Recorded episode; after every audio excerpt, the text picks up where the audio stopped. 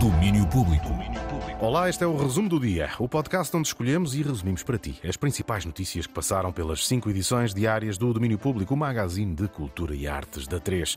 Eu sou o Daniel Belo e hoje é Dia dos Namorados e por isso trazemos um espetáculo que brinca com estas coisas.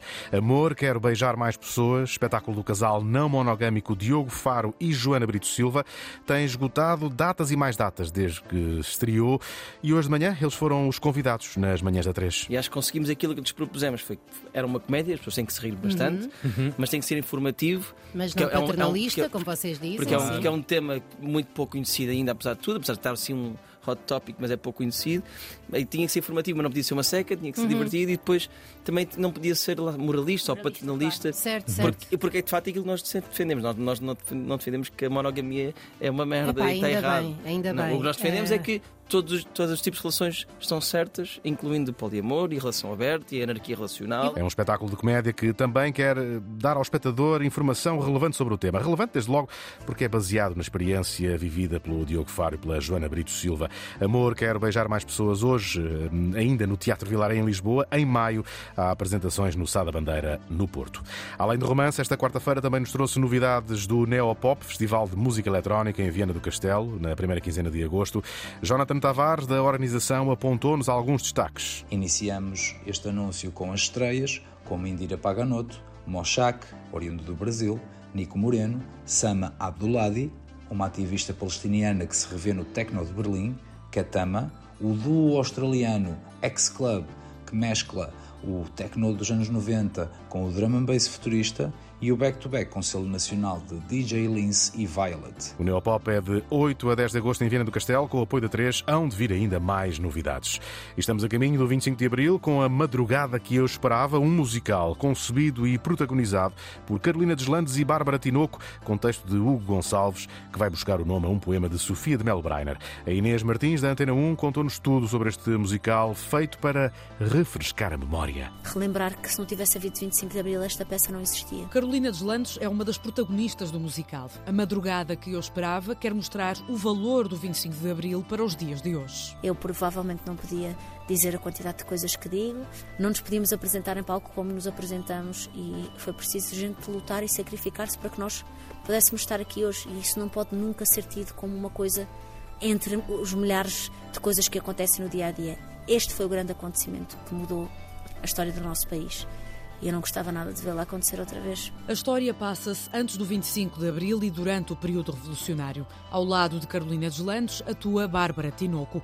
Falam-nos de um amor proibido. já crescemos num contexto em que não questionamos a liberdade e estas personagens em palco não tinham liberdade. No espetáculo, as cantoras vão alternando os papéis de Olívia, a protagonista, e Clara, a irmã.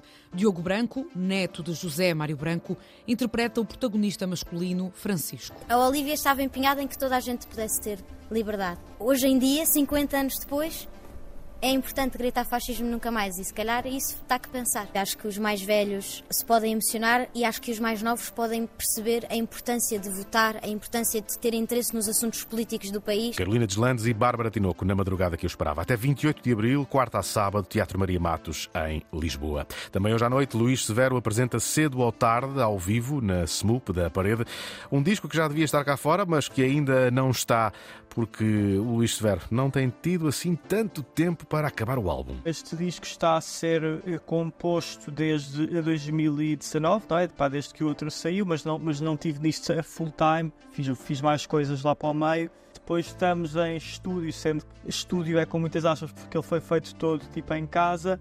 Há um ano e tal a fazê-lo. A Catarina Branco eh, está, comigo, está comigo a fazer produção. Cedo ou tarde chegou a ter data de lançamento marcada para as primeiras semanas deste ano, mas ainda não viu a luz do dia. Estamos à espera. Luís Severo, hoje, nove e meia da noite, na SMUP, na parede. E de fora chegam notícias de digressões e discos novos. Neil Young anunciou a edição de um novo álbum e um regresso às digressões com os seus Crazy Horse.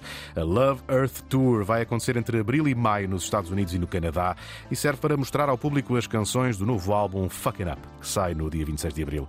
Ainda não se sabe muito sobre o disco. Neil Young avançou que o álbum tem nove faixas, que vai ter ali uma espécie de pré-lançamento a 20 de abril, o Record Store Day, onde vai ser disponibilizada uma edição limitada do disco em vinil colorido e mais não se sabe. Também em digressão, mas com passagem garantida por cá, estão os Downfall of Gaia, a banda alemã, nome de culto do metal extremo, regressa a Portugal em maio para dois concertos inseridos numa tour ibérica. O grupo, liderado pelo luso-alemão Dominique Gonçalves dos Reis, já não vinha cá desde 2016, quando estiveram Amplifest. De resto, é um dos festivais onde a banda mais gosta de tocar. Regressam agora para mostrar o disco que lançaram no ano passado, Silhouettes of Disgust, em dois concertos. Dia 2 de maio, no Maus Hábitos no Porto, dia 3 no Music Box em Lisboa. A primeira parte dos dois espetáculos está a cargo dos catalães Siberia. Os bilhetes já estão à venda. Ficam contadas as grandes novidades desta quarta-feira. Amanhã mais, no domínio público, das 11 às 3 da tarde, sempre à hora certa na Antena 3. Se não puderes ouvir, já sabes, entre as 5 e as 6 da tarde tens este resumo para que não te falte nada. Até amanhã. Domínio Público.